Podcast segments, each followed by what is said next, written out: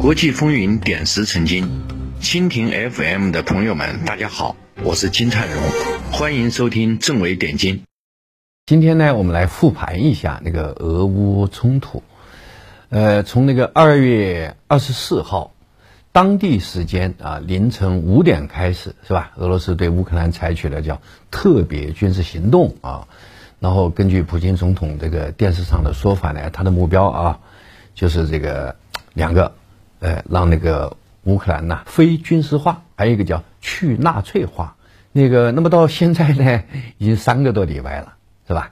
这个所以有点呈现于僵局这个状态啊。那么我们可以阶段性的复盘一下关于这个事情的来龙去脉呢。其实这个媒体上，哎，还有这个其他方面解释很多了。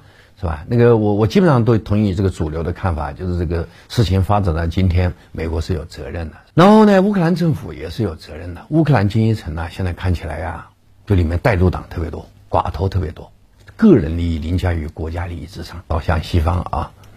那么就导致了与俄罗斯矛盾的尖锐化嘛。尖锐化的结果就卷入了战争，人民倒霉啊。然后欧盟也是有责任的，欧盟完全没有定力。欧盟实际上是一个经济上很强大的一个实体啊，但政治上不团结，没有定力啊，然后也成了美国的那个操纵的棋子儿啊。当然，我们作为中立的第三方啊，我们必须承认，俄罗斯在这个问题上也有自己的想法。这个也不就是说一味啊，就是被美国操纵，倒不是这样啊。那个俄罗斯自己也有想法。我觉得呢，这个行动本身有俄罗斯自己的逻辑啊。中国人是很喜欢那个搞经济嘛。让人民生活好嘛？那中国人说，那就好好搞经济吗？他经济确实不是俄罗斯人的特长。哎呀，他现在经济体量也比较弱嘛，大概一点，去年一点七万亿嘛，一点七万亿在在我们国家，如果就是排在我们省里面排位，它低于广东和江苏，知道吧？是就是跟山东差不多一个水平。那那过过过几年，山东就超过了，再过几年，浙江也超过了，知道吧？所以，哎，经济这条路它好像走不通。嗯，而且它经济的结构不行，你就看那个出口结构啊，主要是能源嘛，主要是石油、天然气第一位啊，然后呢，其他有色金属是吧？还有化肥，还有就是那个那个农产品，呃，就是大家网民讲了很多，它军品很好，军品现在在下降啊，而且比例很小，一百多亿啊，就是对这种一万七千亿的盘子一一百多亿其实意义不大，知道吧？所以排在前面。都是都是这种这种发展中国家那个能力靠靠资源，它没有什么制造业的那个那个产品，像咱们华为啊、小米啊，不错啊，世界上到处卖，它它没有，知道吧？那个，所以这是一个问题了。这个他作为政治家，而且很有抱负的政治家，但是经济这条路走不通，这个时候他肯定考虑安全问题嘛。他这安全问题，我觉得他怎么考虑呢？一个呢？还是想办法把那个他的东斯拉夫三兄弟啊关系搞好，哎，所以这几年你像那个俄白之间呐关系很好。大家知道白俄罗斯、乌克兰、俄罗斯叫东斯拉夫三兄弟，对不对？然后哎，现在俄白之间搞好了，那东斯拉夫一个兄弟就回归了啊。还有一个就是像那个中亚是俄罗斯传统的势力范围啊，那他也把它加强一点啊。然后呢，哎。另外，就是如果能把那个乌克兰再拉进来，那就很完满了。那么在乌东采取军事动作呢，它可能还有一个好处，就是让那个北约东扩啊，就彻底终止，终止北约东扩，减去一个巨大的安全隐患，然后把是东斯拉夫三兄弟啊团结起来。所以呢，这个就就是采取了一个比较大的行动啊。很多中国学者吧，呃，我我们有点和平主义，因为我们四十年就是三十几年成平那个，然后就就就就有点和平主义啊。所以我一直说，在大国里面啊，动武的门槛最高的是我们中国，知道吧？门槛最低的是美国，然后像印度、俄罗斯都很低的，脾气大，动不动就，就是是是能动手就就不跟你吵架，就是这种啊。那个他那个动武的那个那个那个难点比较低啊，那个，然后就就就就就我们看到就动手了。原来我们都以为啊，他不是二月二十一号宣宣布承认那个乌东两个共和国独立嘛？承认独立以后，他派点维和部队进去，不就完了嘛？哎，结果没想到打的这么大。那么现在呢，打到今天呢，三个多礼拜了嘛，这个战争呢有一点出乎意外啊，因为开战之前大家都知道北约说了嘛，美主要是美国说了，我不参战，就是把北约排除之后，一发现那个俄乌之间实际上那个力量差距非常大嘛，所以应该讲啊，这个战争应该是一面倒，对不对？哎，他现在打成了一个僵局，没有出现就是网上讲的那种闪电战呐、速决战呐，没有出现啊。兵呐贵在神速啊，动兵呐最好还是那个那个那个早点结束，否则这个拖下去成本特别高嘛。所以我觉得从普京的愿望来讲，哎，他也希望早点结束啊。他现在就是打成了僵局，原因何在呢？我想一个就是乌克兰方面吧，抵抗意志是吧，就是非常强啊，这超出俄罗斯的想象，也超出。像从我们旁观者的想象啊，这第一原因。第二呢是那个西方肯定是在后面支持的，比如说美国肯定给情报支持，对吧？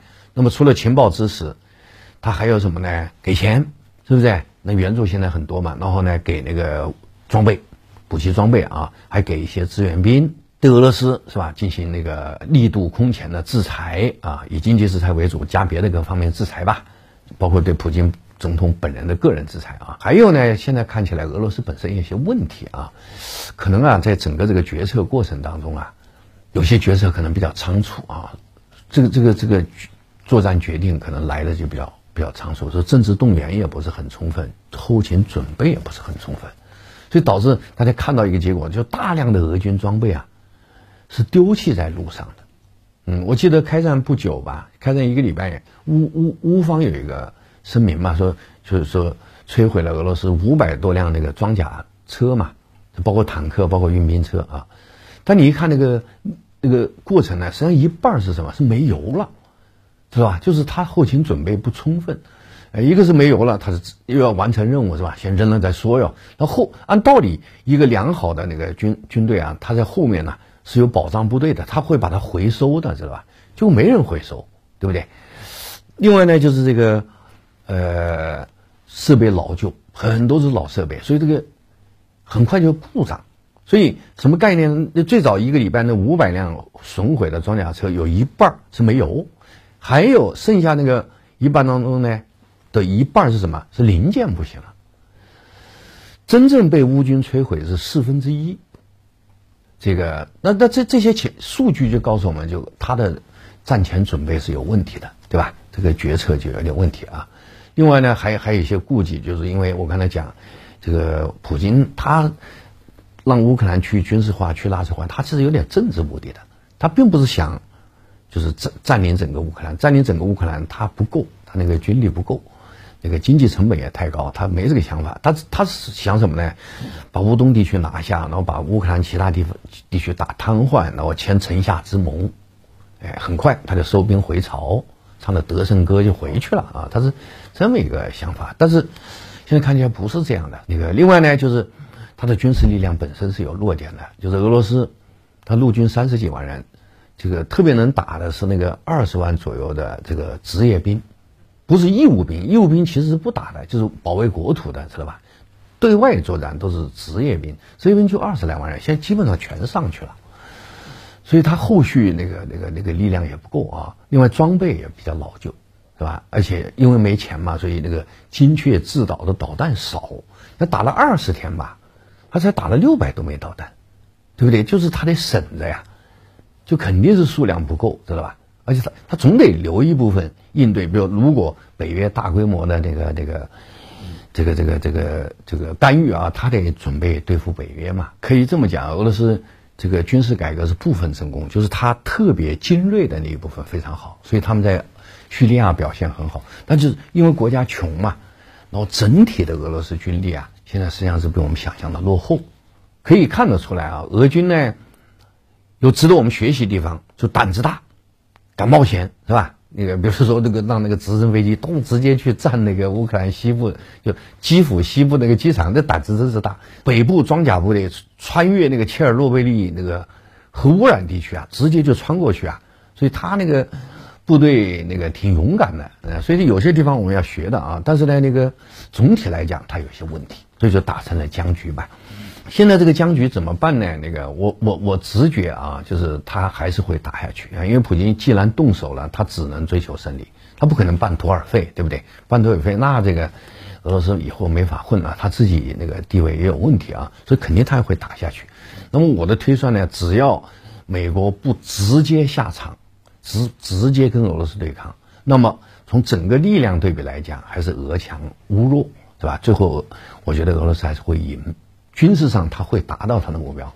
我个人估计啊，他现在的那个目标就有点变了啊，就是说，哎呀，我不不求啊控制整个乌克兰，我把这个乌东地区，就是这个第聂伯河以东地区控制就行了。尤其是控制横跨第聂伯河的这个基辅，对吧？好，把这里控制了，然后呢，这个就就想办法让乌克兰呢签一个中立化的东西，哎，然后他可以把乌东，哎交换回去，但是这两个扶植的共和国啊，他一定要站住的，知道吧？然后克里米亚要站住。那么现在的情况是这样的啊，就是说这个谈判也在进行，战争也在进行，是吧？首先我们中国是。鼓励他们谈判，但是最终谈判的结果取决于战场。哎，我估计还得打一段时间，然后才能有一个真正的谈判结果啊。最后我讲讲这个意义啊。坦率讲呢，到现在呢，这个这个这个这个俄罗斯的行动已经是冲击了这个国际秩序了。嗯，就表面啊是俄罗斯乌克兰作战，实际上是俄罗斯跟北约，特别是跟美国在斗。俄罗斯的特别军事行动啊，这个直接目的。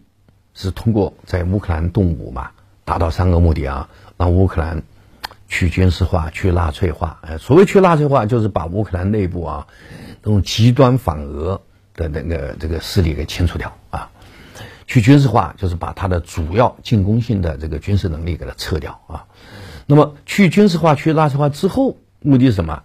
乌克兰永远不能加入北约，中立化，是吧？这是最低级的目标。乌克兰去军事化、去纳粹化、中立化，这个应该是可以达到的啊。后面呢，就是跟北约斗，就是北约东扩啊。其实它第三个意义就直接跟美国斗，就是打破美国冷战以结束以来三十年颐指气使，让其他国家都跪下这样一个态势。在俄乌冲突背后，是俄国与乌北约的矛盾，俄罗斯与美国的矛盾，是吧？所以它这个事件呢，意义也是比较大的。这个，它某种意义上讲是冷战结束三十年来美国这个体系遇到最大的挑战，而且是部分成功的，因为他用军事手段挑战美国体系，而美国一开始因为忌惮俄罗斯的核武器啊，一开始就就就排除了军事干预，这实际上就输了一盘啊。那么现在美国希望什么呢？通过经济制裁还有其他制裁啊，来把俄罗斯整垮，对不对？你看，那么如果如果俄罗斯能挺住这个经济制裁，实际上，俄罗斯挑战就成功了，所以这个这个意事件意义非常大。这也是为什么美国现在急得不得了啊！那个他他他的原因啊，呃，很肯定的讲呢，这个事件还在发展。那么俄罗斯现在军事上啊，达到他自己的目的的可可能性很大。哎，虽然表现不是很好，但是达到他军事目标的可能性很大。那么也就是说，用军事手段挑战美国成功的可能性很大。对俄罗斯来讲呢，现在的困难就是扛住这个经济制裁。度过这个经济难关是吧？如果第二关也过了，那么应该讲，冷战结束以来三十年来啊，对美国体系的最大挑战呢，就就就成立了，是吧？那么这个此后那个世界格局就有相当大的变化啊，那它对我们各方面的影响都很大，那就值得我们进一步关注了。通过这一次特别军事行动呢，北约东扩啊会告一段落，啊，因为俄罗斯。现在是提了新要求嘛，就是说不仅乌克兰不能加入北约，芬兰和瑞典也不能加入啊，所以北约东扩至少一段时间就停顿了。那达成之后呢，它跟西方的关系就更僵了。哎，将来以后呢，实际上某种意义上啊，形成一个小规模的新冷战。就俄罗斯占据那个乌东地区，就成立一个东乌，然后这边西乌，就跟那个东西德一样，知道吧？东乌西乌啊。然后又有点军事对峙，然后政治对对抗、经济对抗是长期化啊，所以很肯定的讲呢，这样一个长期化会干扰美国的印太政策，至少美国有一部分力量就放到欧洲去，哎，实际上对美国就是全力以赴这个推那个印太政策对付中国是有干扰的，这是一个一个大概率事件。我觉得美国现在没算清楚，哎，它的短期利益考虑超过了长期利益啊。短期利益呢，就是通过制造乌东危机啊，让欧洲乱嘛，然后资金跑到美国去嘛，割欧洲韭菜嘛。另外呢，破坏那个欧洲战略自主的努力啊，破坏欧俄接近嘛，这是它短期利益。短期利益都实现了啊，但是我还是认为。它不对，长期利益是受损的。因为俄罗斯这个动作就是三十年来就自冷战结束以来对美国体系的最大挑战。如果他挑战成功了呢，他这个体系就遇到问题了，这个损失更大，是吧？他现在好像美国人呢，就算的有点问题啊，短期利益看得很重，长期呢他有点盲目自信，觉得他通过经济手段能搞垮俄罗斯，搞垮普京。所以我觉得他有点误算，嗯。